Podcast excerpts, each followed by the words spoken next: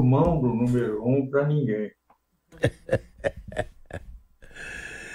que bom, Gênio, que bom, rapaz. Eu assino embaixo, Cristina, com frequência, me dá a ousadia de poder entrevistá-la, conversar com ela e beber aí de tudo isso que você falou, é, profissional e pessoalmente.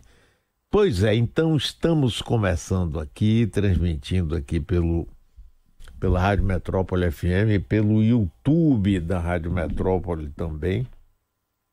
E normalmente a gente começa aqui é, soltando aqui alguma coisa para a gente conversar. Eu estava pensando, como hoje é a primeira sexta-feira do ano, da gente conversar um pouco sobre duas coisas para iniciar. Primeiro, um certo balanço desse primeiro ano do governo Lula. E segundo, aquela efeméride que será relembrada na segunda-feira, 8 de janeiro, ainda mais agora com essa declaração do ministro Alexandre de Moraes, que está previsto ser preso, enforcado na Praça dos Três Poderes. E aí, Jânio, começando. Olha, eu, eu passo a precedência para Cristina. Quero muito ouvi-la. Bom, acho que são duas questões importantíssimas, as mais relevantes, de fato, para a gente começar esse bate-papo. Vou tentar ser bem sintética. Avaliação desse primeiro ano do governo Lula. Eu sempre vi desde o começo, né, aliás, desde a articulação da campanha mesmo do Lula, quando ele busca o Geraldo Alckmin para ser o seu vice, é, para mim estava claro que esse terceiro mandato do Lula seria para fazer um governo de travessia. A travessia entre aqueles quatro anos de insanidade que nós vivemos sob Bolsonaro para é, um Brasil minimamente reconstruído, com as instituições buscando ficar cada uma delas no seu lugar novamente. É, então, acho que esse primeiro ano do governo Lula foi um pouco isso, né? É, tendo que superar, evidentemente, é, a, a, a, tentativa de golpe no dia 8 de janeiro. E como eu disse, né, recolocar as coisas um pouco nos seus lugares, tendo que enfrentar questões econômicas aí muito fortes na, nessa relação com o Congresso com a prevalência da direita e com uma força da extrema direita como nós nunca tínhamos visto né, desde a transição democrática aqui no Brasil né, o que criou muitas dificuldades para o governo, cria ainda e vai continuar criando. Então, muito resumidamente, vejo assim esse primeiro ano do governo Lula e com, todos esse, com todas essas variáveis aí mencionadas, acho que o governo se saiu bem, né? E que chegamos então a esse segundo ano com uma situação minimamente arrumada, com números bons na economia, que isso é que, isso é que realmente importa, né, pra, pra, porque isso aponta, pelo menos, no sentido de, de alguma. De, de conseguir tirar essa parcela enorme da população brasileira que ainda vive na pobreza, na miséria e passando fome. Essa é a nossa maior chaga e tudo que o governo tem feito aponta nessa direção. Né? Nós não podemos aceitar ter ainda no Brasil um contingente tão grande de brasileiros passando fome. Então, esse é um aspecto. E o 8 de janeiro?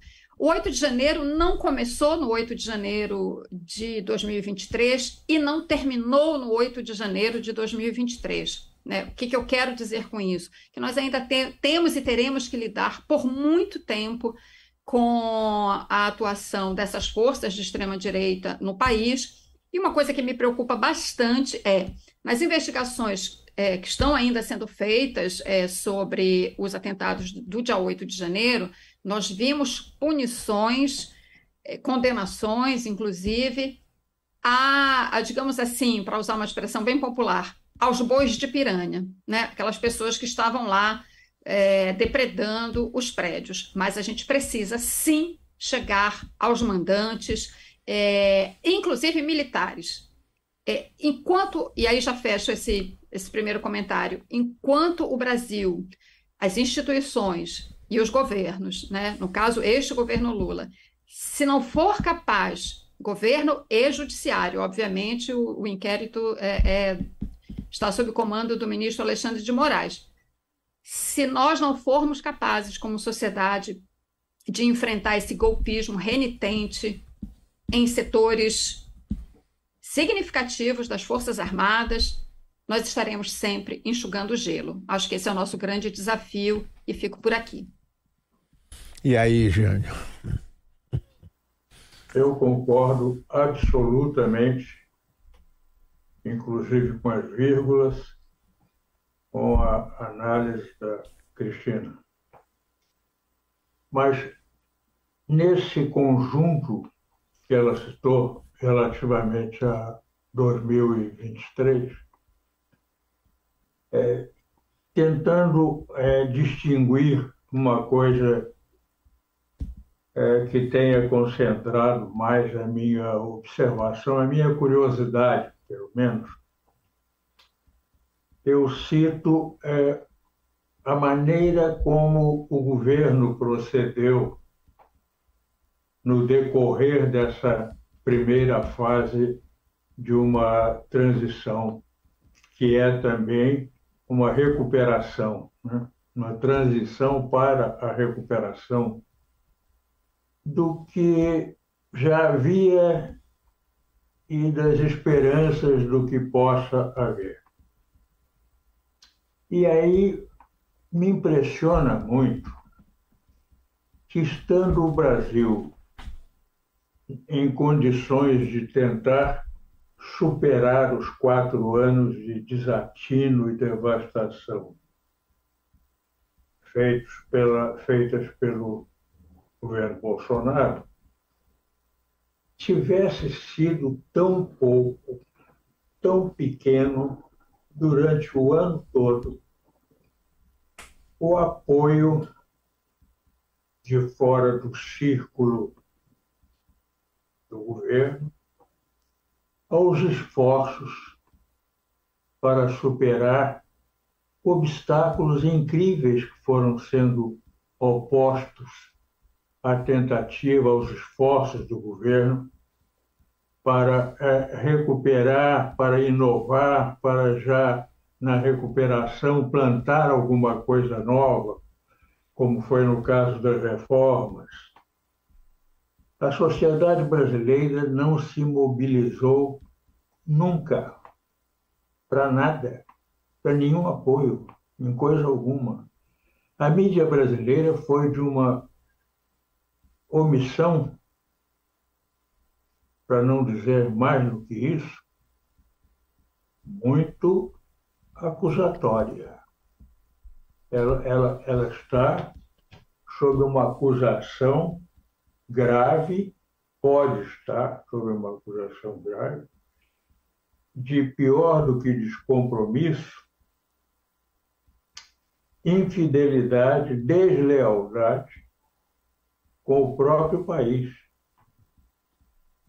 Porque ela não deixou de ser é, pelo menos parcialmente, bolsonarista.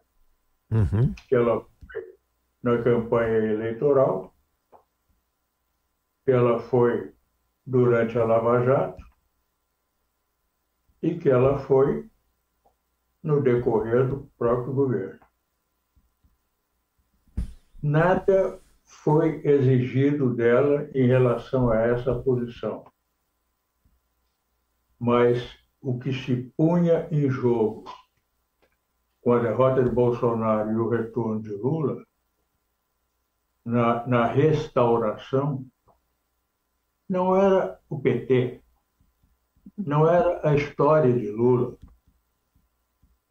era, era a imensa soma de problemas decorrentes do péssimo governo, do governo criminoso que foi o de Bolsonaro. A sociedade não contou com a mídia e a mídia não contou com a sociedade. E o governo, e Lula em pessoa, assim como Fernando Haddad em pessoa, não contaram com uma nem com outra.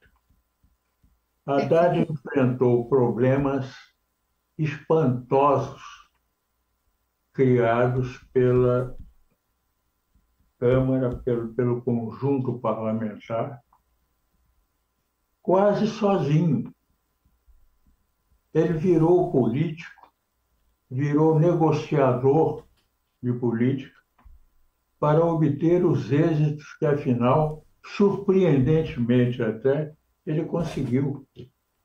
Ele teve um êxito e trouxe à economia brasileira um êxito em 2003 espantoso, é assombroso que ele tenha conseguido isso tudo.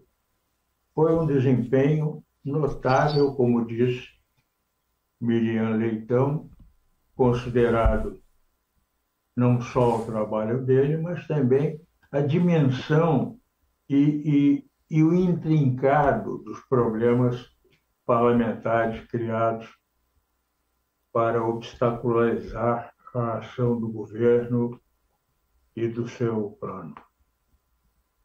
Essa é uma, é uma visão que eu trago de 2003 com um profundo pesar e com muita dificuldade de me transportar dele para algum otimismo, alguma esperança em relação, mais do que a 2004, ao próprio futuro brasileiro, que vem sendo crescentemente ameaçado por várias circunstâncias internas e externas. E diante dessa conduta, dessa apatia altamente suspeita que é, envolveu o governo, não vejo como a gente possa imaginar um Brasil, o Brasil dos sonhos. Pois é, Jânio. Agora, veja o seguinte: é, é, tá mais do que visível o desastre que foi o governo Bolsonaro.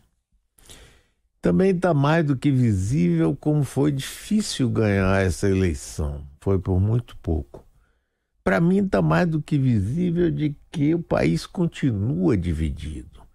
Que a elite rentista financeira que se beneficia ou que acredita, porque se beneficiaram muito nos governos anteriores de Lula, não é? Mas sempre tem aquele, né? É, é, é, eu não vejo nenhuma mudança na grande massa bolsonarista. Nós vamos ter eleições no próximo ano eleições municipais. A eleição na Argentina, de qualquer jeito, no meu entendimento, rebate aqui. Bolsonaro, PL e toda a sua turma está se movimentando bastante para avançar na próxima eleição municipal. Jânio, na semana passada, aqui falou uma coisa fundamental. Os ministros de Lula não falam. A gente não sabe nada. Não falam. Você sabe, inclusive, que eu sempre tive muitas ligações com o governo de Lula, trabalhei como é, voluntário, enfim, pessoalmente com ele. Até hoje eu não consegui entrevistar um ministro e não foi por falta de pedido, inclusive pedido feito a Wagner, pedido feito a outras pessoas de prestígio no governo, nada. Silêncio total. Então, realmente a sensação que fica, a minha, é parecida com essa sua, Jânio. E você, Cristina, o que, é que acha disso? É, é um quadro bastante complexo, mas vamos lá. É, com relação às eleições, é, a, a, gente tem esse ano agora, né? Eleições para prefeito, acho que serão um, um, um, laboratório, digamos assim, né? Guardadas as, as diferenças entre uma eleição de caráter municipal e uma eleição nacional, que a gente vai ter em 2026, mas acho que a gente vai ter uma espécie de de laboratório a de laboratório que eu quero dizer sobre a atuação da extrema-direita, sobretudo né, na, nas plataformas digitais. É, e as eleições municipais sempre apontam caminhos, né, sempre é, mais ou menos dizem né, para onde o vento está soprando, digamos assim, e de uma certa forma ajudam a projetar as eleições nacionais dois anos depois. Isso que eu quero destacar aqui é um aspecto importante, inclusive, da entrevista do presidente do TSE, do Alexandre de Moraes, ao jornal O Globo, que você mencionou aqui, Mário, no começo Sim. da nossa conversa, é, em que ele diz que a regulação, ele usa a palavra regulamentação, a regulamentação das plataformas, das redes sociais, né, será uma bandeira é 2024. Não sei se vocês estão me ouvindo. Tô, o sim, Alexandre tô. de Moraes destaca isso na entrevista. É, eu tô, eu tô acho que uma, a minha conexão está falhando um pouquinho, porque está chovendo aqui onde eu estou. Mas, enfim, eu acho que vocês conseguem me ouvir. Tá ouvindo. É, o Alexandre de Moraes destaca isso, né? Que é uma, vai ser uma bandeira, essa foi a palavra que ele usou, do TSE agora no primeiro semestre de 2024. Né? E a, a ministra Carmen Lúcia também no TSE está encarregada é, dessa, dessa definição de algumas regras e também tem se manifestado nesse sentido. Isso é muito importante. A gente precisa ter essa regulação, né, porque a gente já viu o poder que é, é, o uso dessa tecnologia tem nos processos eleitorais aqui no Brasil. Então, esse, esse é um aspecto que eu acho bastante preocupante para esse cenário que a gente tem aqui de curto prazo. Né? Outra coisa muito importante é quando a gente olha o, o cenário aqui nas Américas. A gente tem o Bolsonaro inelegível, isso é importante. Né? Mas ele é um cabo eleitoral de peso, né? Uhum. A gente precisa reconhecer isso. A gente tem a eleição do Milley na Argentina também é um, um aspecto importante para ser avaliado. E a gente tem nos Estados Unidos a possibilidade do Trump, de fato, ser candidato pelo Partido Republicano. Ele tem sofrido alguns reveses em tribunais estaduais, né? há uma tentativa de, de tribunais nos Estados Unidos é, é, de impedir a participação dele nas primárias, mas aí ele leva a questão para a Suprema Corte e aí todo o processo eleitoral dos Estados Unidos vai depender, né, em última instância, de uma decisão da Suprema Corte Americana. Então, olha a complexidade política neste hemisfério, aqui na, na, nas Américas, né? No, no, que envolvendo os países de maior peso econômico e de maior peso político. Então, a gente, de fato, tem um cenário bastante desafiador Claro, e isto se soma ao que o Jânio mencionou anteriormente, e eu concordo inteiramente. Né? Nós não, eu não sinto a mídia brasileira comprometida com a democracia. De fato, eu não sinto isso. Né? Esse compromisso não é claro, não é explícito. Né? É, tem uma coisa importante agora, essa, essa comemoração agora é, do dia 8 de janeiro, que vai acontecer segunda-feira em Brasília, nós não teremos a participação de governadores dos estados de maior peso também do país, peso econômico, né? Eu quero dizer assim, não, é difícil dizer um estado é mais importante que o outro, mas economicamente a gente pode é, classificar dessa forma.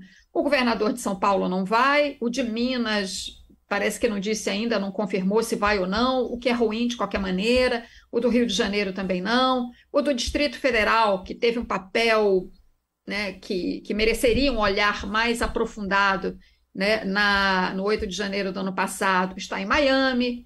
Enfim, é, isso tudo é muito ruim, porque esses governadores, nem que fosse, digamos assim, né, para mostrar um verniz democrático, deveriam participar dessa, desse ato político na segunda-feira. E, no entanto, não farão isso. Por quê? Porque não tem compromisso com a democracia. Né? Esse é o fato. Então, nós temos sim, é, Mário, e aí para voltar ao ponto da sua pergunta, quando você fala na sociedade dividida, é, de fato é muito preocupante nós termos uma sociedade que não está dividida em esquerda ou direita. Eu, eu faria uma outra classificação. Nós temos uma sociedade em que parte dela está comprometida com a democracia, com seus fundamentos mínimos, né, com respeito institucional mínimo, e uma outra parcela relevante da sociedade que não tem o menor compromisso com a democracia. Isso, de fato, é bastante preocupante e desafiador.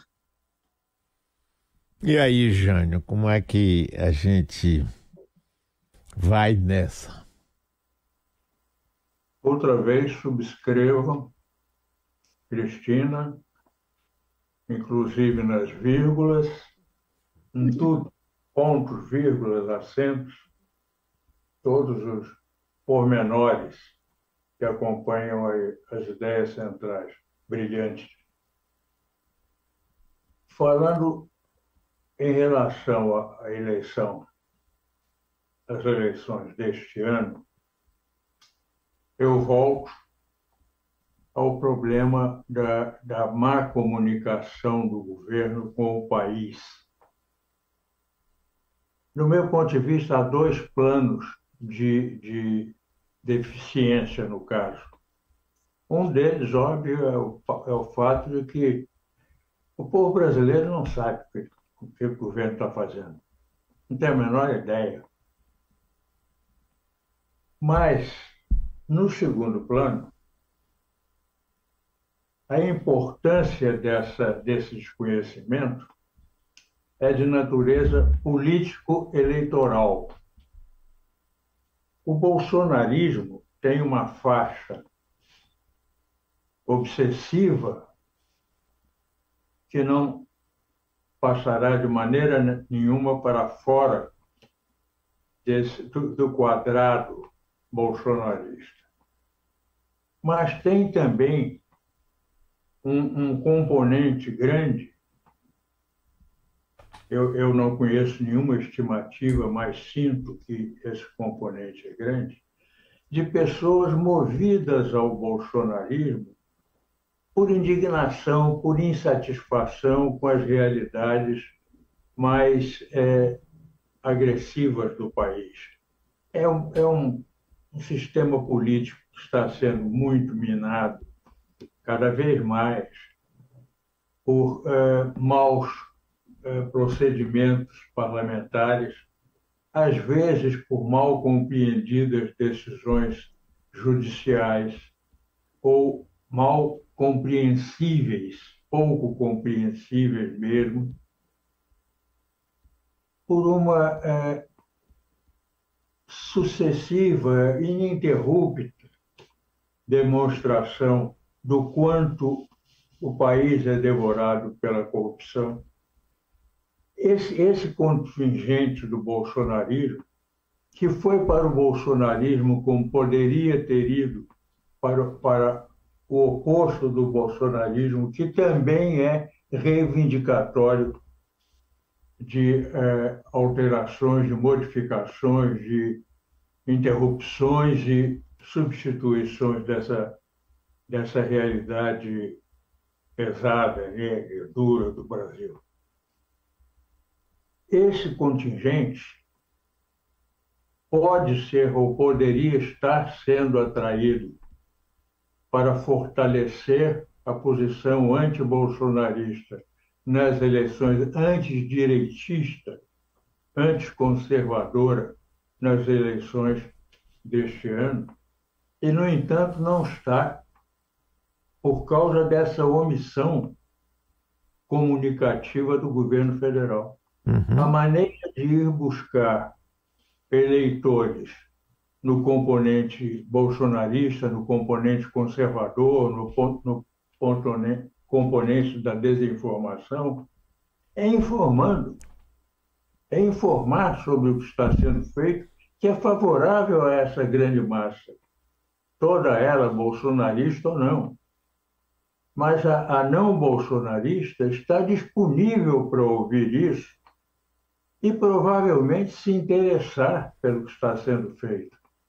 E daí admitir que vote de maneira diferente a que tem votado. Então, é, é, é, contra o próprio governo a atitude que ele assume de incomunicabilidade com o país. Mas não é só contra ele, é contra até a perspectiva eleitoral, que se torna imensamente mais difícil se o eleitorado é que tem que discernir as diferenças entre é, candidatos de direita, candidatos mais, mais conservadores, candidatos menos conservadores, candidatos meramente religiosos, exploratórios de religião e por aí afora. Há todo um, um mundo de informação que contribuiria muito para o esclarecimento do eleitorado, para a formação uhum. da opinião do eleitorado desde logo a preparação dele para o momento da urna. Esse é um buraco. O governo não está parar, como aparentemente está pensando, com anúncios. Anúncios dão muito dinheiro à mídia, independente de que esse dinheiro é também um, um fortalecimento dos caixas de opositores do governo, hum. seria preciso dar um ponto final nessa lógica tão pequena, tão obtusa, tão cega, e mudar o sistema de comunicação. Criar, primeiro, aliás, criar, porque não há nenhum, ou há pouco, e depois desenvolver um sistema de comunicação com com a sociedade brasileira, com o povo brasileiro, que, além do mais, está esperando por isso, que é uma das necessidades fundamentais que, a, que o desconhecimento brasileiro tem. Ô, Gênio, eu tenho conversado aqui, até outro dia conversei com o Jamil Chad, dizendo, não, esse processo de avançar na democracia, ele virou e disse: não, nós não precisamos avançar, nós temos que criar uma democracia. Você vê o seguinte: esse, esse ano agora, nós vamos ter eleições municipais, tá? É, não é o fundo eleitoral a parte fundamental do financiamento das eleições. É o Caixa 2, é o dinheiro do crime, é o dinheiro da droga, é o dinheiro da milícia e de outros e o dinheiro dos grandes empresários que se beneficiam das cidades, com liberação para construções, com venda de áreas verdes, com liberações e liberalidades de todo tipo. Sim, isso ajuda a financiar a campanha dos prefeitos, você vê em São Paulo as mudanças, todas as cidades, inclusive Salvador. Bom, eles se beneficiam, eles ajudam a eleger um prefeito, eles dão os meios para eleger um prefeito, eles dão os meios para eleger uma Câmara Municipal. Mas acontece que quem elege mesmo é o povão. E aí, pela falta de comunicação que Jane fala, pela falta de educação, o que é que o povão recebe?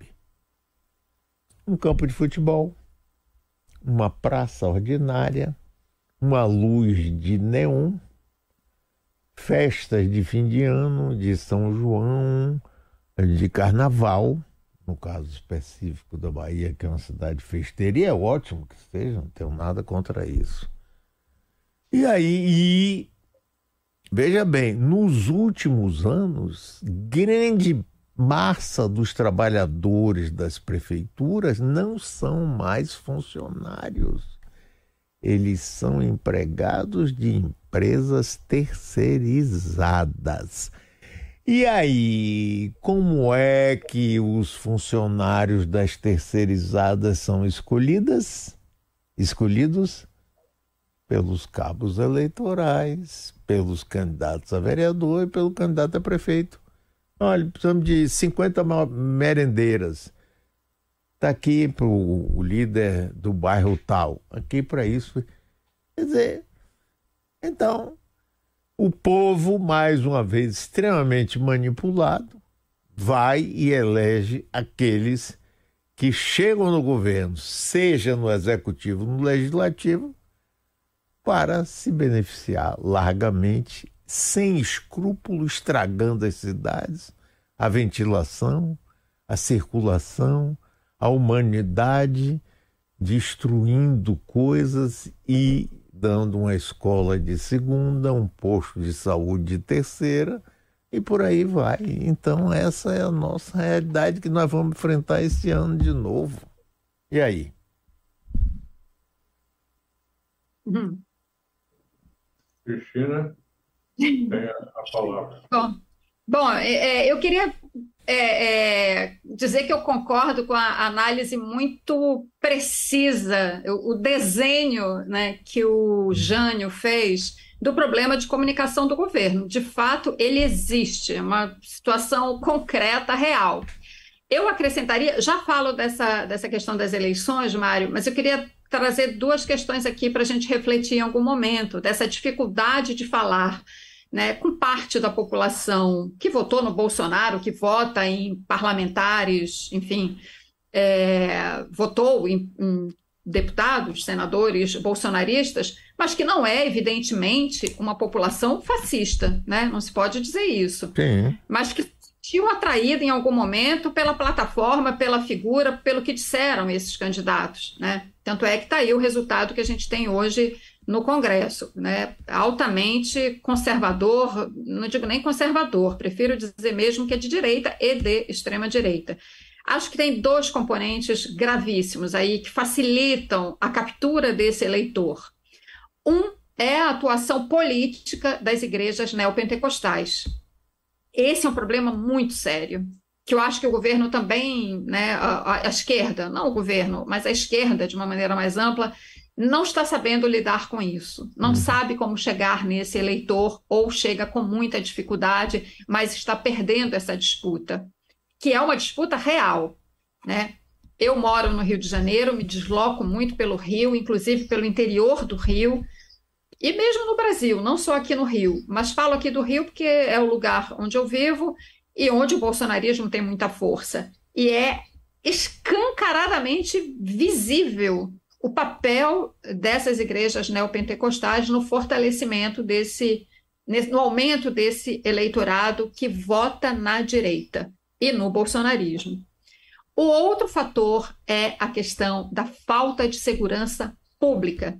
Uhum. Essa é uma agenda, sempre foi uma agenda importante no Rio de Janeiro. Desde que eu cheguei no Rio de Janeiro 40 anos atrás, já era uma pauta premente, urgente. Entra governo, sai governo no Estado, não resolve essa questão. Né? Enfim, o Jânio pode falar sobre isso mil vezes melhor do que eu a questão da corrupção policial, uma coisa muito entranhada né, na, nas polícias é, civil e militar aqui do Rio de Janeiro. Isso tudo foi agravado nos últimos anos e resulta que a bandeira do bandido bom é bandido morto cala fundo a amplos setores do eleitorado fluminense e brasileiro. Uhum. Esta é outra questão que a esquerda não tem não tem oferecido respostas condizentes à altura da gravidade deste problema. E aí, Mário, para voltar ao tema que você trouxe, é este tema, segurança, embora seja um assunto teoricamente, eu acho que hoje ele é um assunto de todo mundo, mas ele é muito mais institucion, institucionalmente um assunto de governadores e do presidente da República este assunto estará na campanha municipal. Uhum. Embora os prefeitos não tenham forças de segurança, né? então, portanto, não se pode cobrar deles, mas os prefeitos podem sim, né? e os candidatos a prefeito podem sim oferecer soluções é, que contribuam para você melhorar a situação de segurança pública nas cidades brasileiras. Né? Seja melhorando a iluminação, seja é, melhorando é, a, situação das ruas de uma maneira geral. Né? Enfim, existem várias, várias é, iniciativas que prefeitos podem tomar, em comum acordo, inclusive, com governadores, né, para melhorar. O fato é, a, os governantes brasileiros precisam oferecer é, soluções para essa situação da falta de segurança no, que a gente vive, e não é só nas grandes cidades, nas metrópoles. Em cidades pequenas, uhum. este, é um, este é um assunto, e esse assunto estará na campanha, nesta campanha agora de 2024. E esse assunto não sairá da pauta, tá? Encerrando aqui, esse assunto não, não sairá da pauta, porque ele é um assunto preferencial da agenda extremista né, que sempre estará colocando, trazendo novamente este assunto à pauta. E a esquerda tem que ter solução para isso, tem que ter proposta para isso, né? Essa, essa, esse desvio, esse transtorno da, da esquerda no trato desse problema, no enfrentamento desse problema, tem tido resultados até, até curiosos. Veja que o absurdo de armar a população para enfrentar individualmente hum. a insegurança foi uma ideia adotada pelo governo Bolsonaro com um imenso apoio público. É, é, é uma loucura uma coisa dessa, você pensar que a sociedade, de repente, está pensando em se armar ou pensou que se armar poderia ser uma solução, como queria o, o Bolsonaro, por outros motivos muito mais graves ou tão graves quanto, para o problema da insegurança.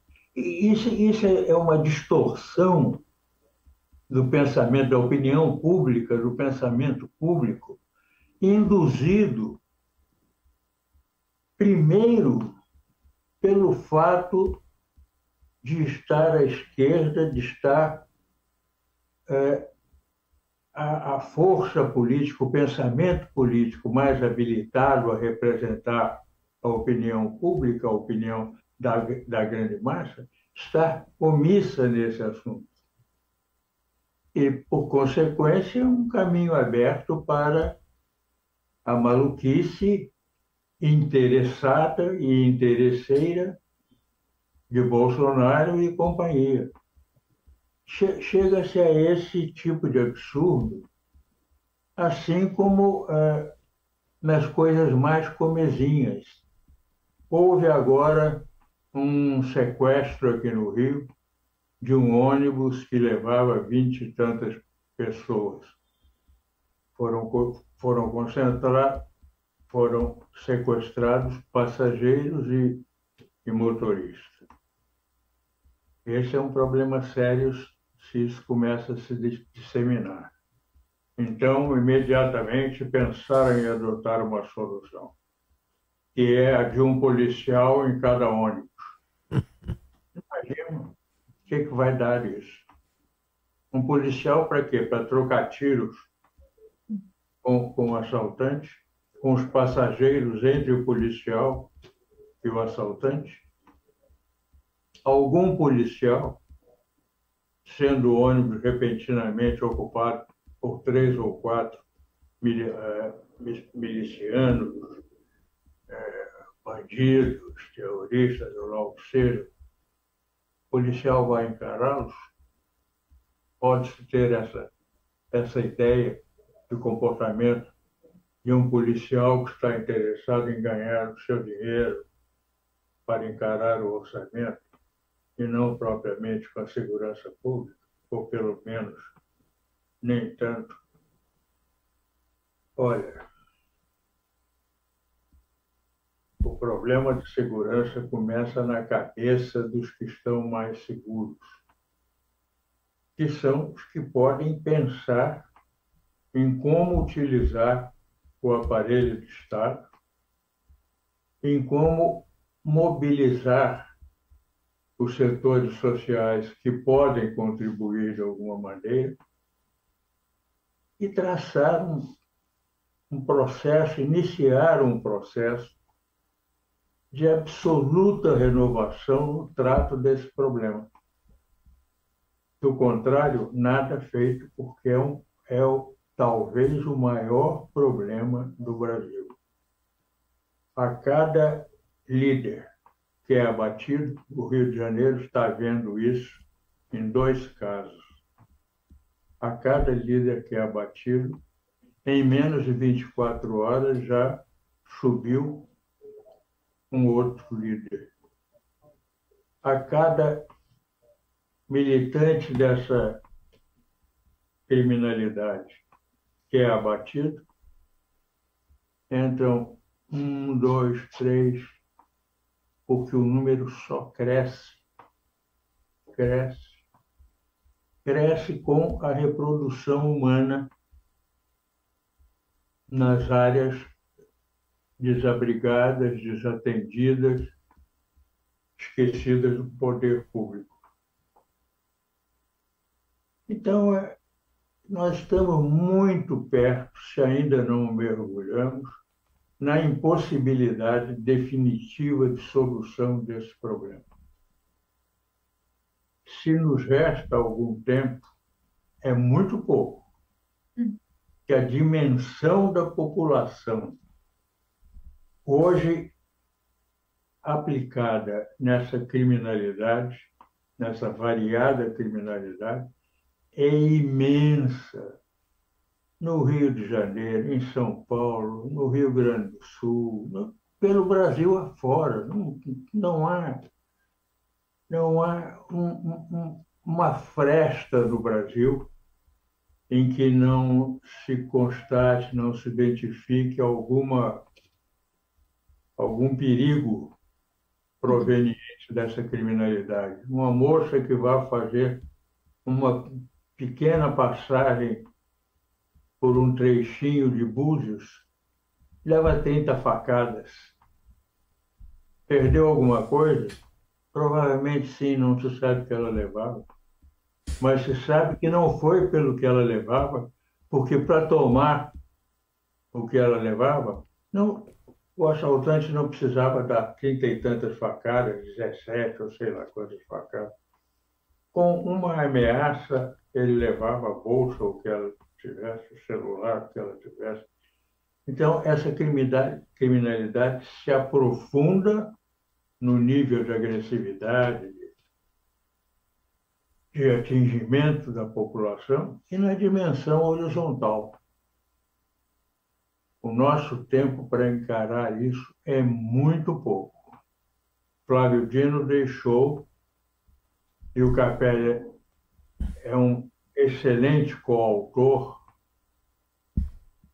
de um plano básico, básico, do qual se possa partir para discutir esse problema de maneira diferente do que tem sido conversado e feito até agora. Vamos ver o quanto levam adiante esse plano ou o deixam também por aí, como outros que poderiam ter rendido alguma coisa, alguma coisa boa, e não renderam. Ô Cristina, quando a Operação Lava Jato apareceu, muita gente de bom senso, de, de, de, de honestidade, aderiu, achando que, pelo menos pela primeira vez, os corruptos de colarinho branco iam ser presos como foram, ia se buscar justiça mas, de repente, é, essa coisa passou a ser uma estratégia política partidária no sentido de derrubar a esquerda brasileira representada pelo presidente Lula. Você, esse tempo todo se analisa, você acha que no princípio, a Lava Jato, por exemplo, estava imbuída de fazer uma coisa séria. Tivemos livros, filmes, filmes, filmes. E degringolou ou desde o princípio parece a você que tinha um objetivo político partidário?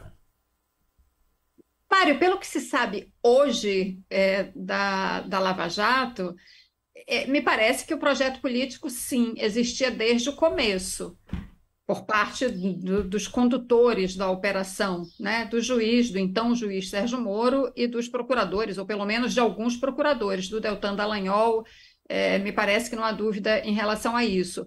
Agora, a percepção da opinião pública não era essa, e não foi durante um bom tempo. Até porque, como você disse, quando vem a Operação Lava Jato, né, é, é uma preocupação justificadíssima das pessoas, da opinião pública no Brasil, né, que haja o combate à corrupção. É importante que haja o, a, o, combate à corrupção. E quando as pessoas viram a operação, pelo menos durante uma fase inicial, né, tanto é que a, a, a, Lava Jato teve o apoio que teve.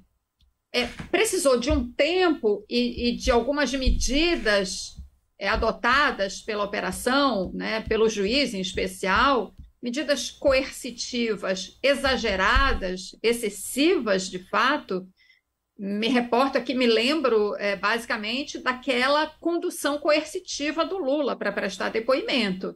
Aquilo era um sinal evidente é, de abuso de poder. Não havia necessidade daquela operação.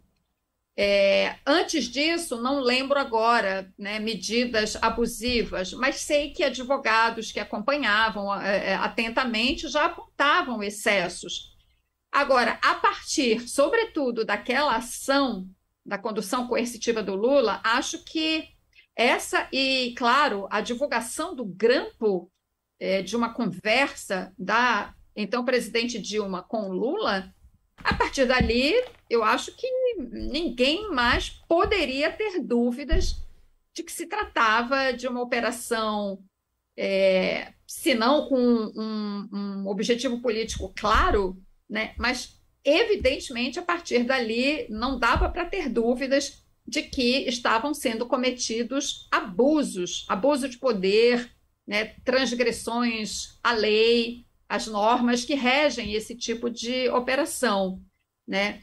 É, então, acho que é isso. É, me parece hoje, minha avaliação, que sim, começou com objetivos políticos e depois a gente foi entender tudo a partir é, é de todos esses acontecimentos.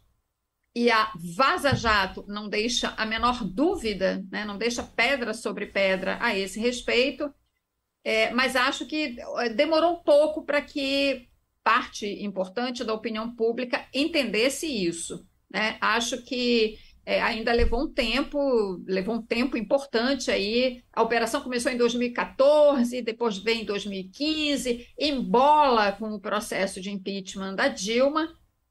É, e acho que muita gente fez, fez muita confusão aí. Né? Foi de fato um período de muitos acontecimentos, né? É, é em que a gente mal conseguia respirar para conseguir entender tudo, né? A sequência dos acontecimentos e o alcance, etc.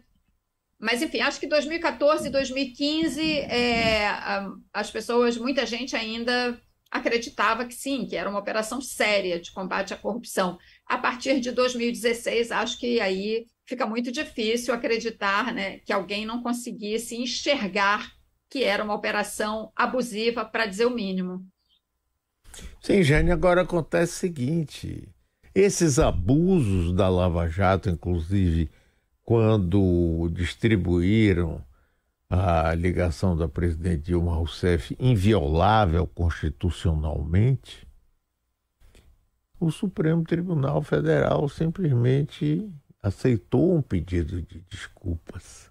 Os prazos de prisão absolutamente ilegais foram aceitos pela Suprema Corte Brasileira e por todas as cortes, inclusive o TR4, o TRF4, pelo Superior Tribunal de Justiça e pelo Supremo.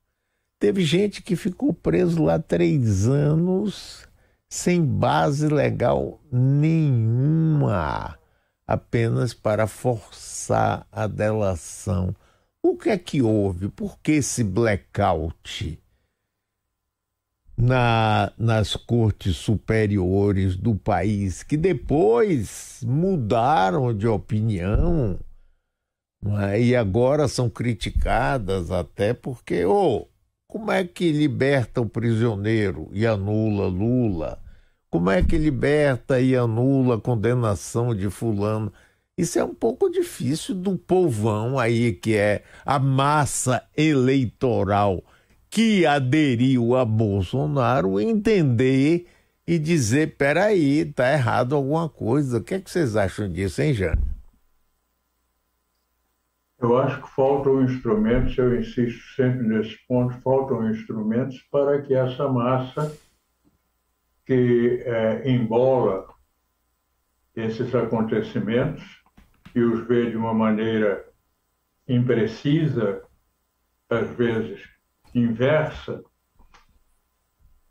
para, para que essa massa, meios para que essa massa seja informada efetivamente do que está sendo feito com um processo é, editorial, brutal, sem limites, acobertado pela cúpula judiciária, pela, pela cúpula da Procuradoria-Geral da República. Não esqueçamos nunca o papel que teve o Janot, Procurador-Geral uhum. da República, e, e seus é, centuriões essa grande massa não vai descobrir por si mesma. Ela não tem como descobrir. Ela precisa de meios de comunicação que digam isso, que digam, deem pelo menos o material para que o leitor, o espectador, o ouvinte pondere esse material que tem, a, que tem à sua frente, e, e chegue a uma conclusão correta ou não, mas dele, e não induzida, como é tanto pelo maltrato dado à informação, como também pela omissão. Esse, por exemplo, é um tema que o governo deveria estar tratando com a maior clareza, com a maior eh, com o maior volume sonoro e nada. É porque mesmo. não se sabe nem onde caberia ser feito isso. É verdade. Judiciário, se no governo, mas uma providência para definir esse caminho e, a partir dessa definição, levar o esclarecimento, os, os dados importantes, a informação correta, a demonstração das distorções que foram feitas para iludir a opinião pública, para acobertar decisões judiciais injustificáveis. Tudo isso precisaria ser feito no Brasil para começarmos a ter uma noção do que é efetivamente o Brasil e, se for vontade de mudar isso, começar um processo de mudança. Exatamente. Cristina Serra, que prazer mais uma vez estar com você aqui, ainda mais agora na presença do nosso grande mestre, Jean de Freitas. Nosso tempo acabou.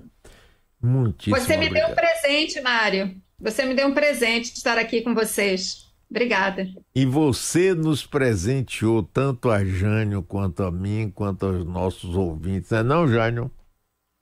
Claro. Cristina, muito, muito obrigado pelo que você é, pelo que você tem feito no jornalismo, pela pessoa extraordinária também, a par do, do jornalismo, da qualidade jornalística, e pela presença hoje aqui, eu podendo estar vendo você durante uma hora, sorrindo, tão simpática, bonita. Muito obrigado, Cristina. E obrigado, Mário. Um abraço para vocês. Todos e vocês. Abraço para os ouvintes. Até a próxima sexta-feira. Vocês são maravilhosos. Muito obrigado. grande abraço.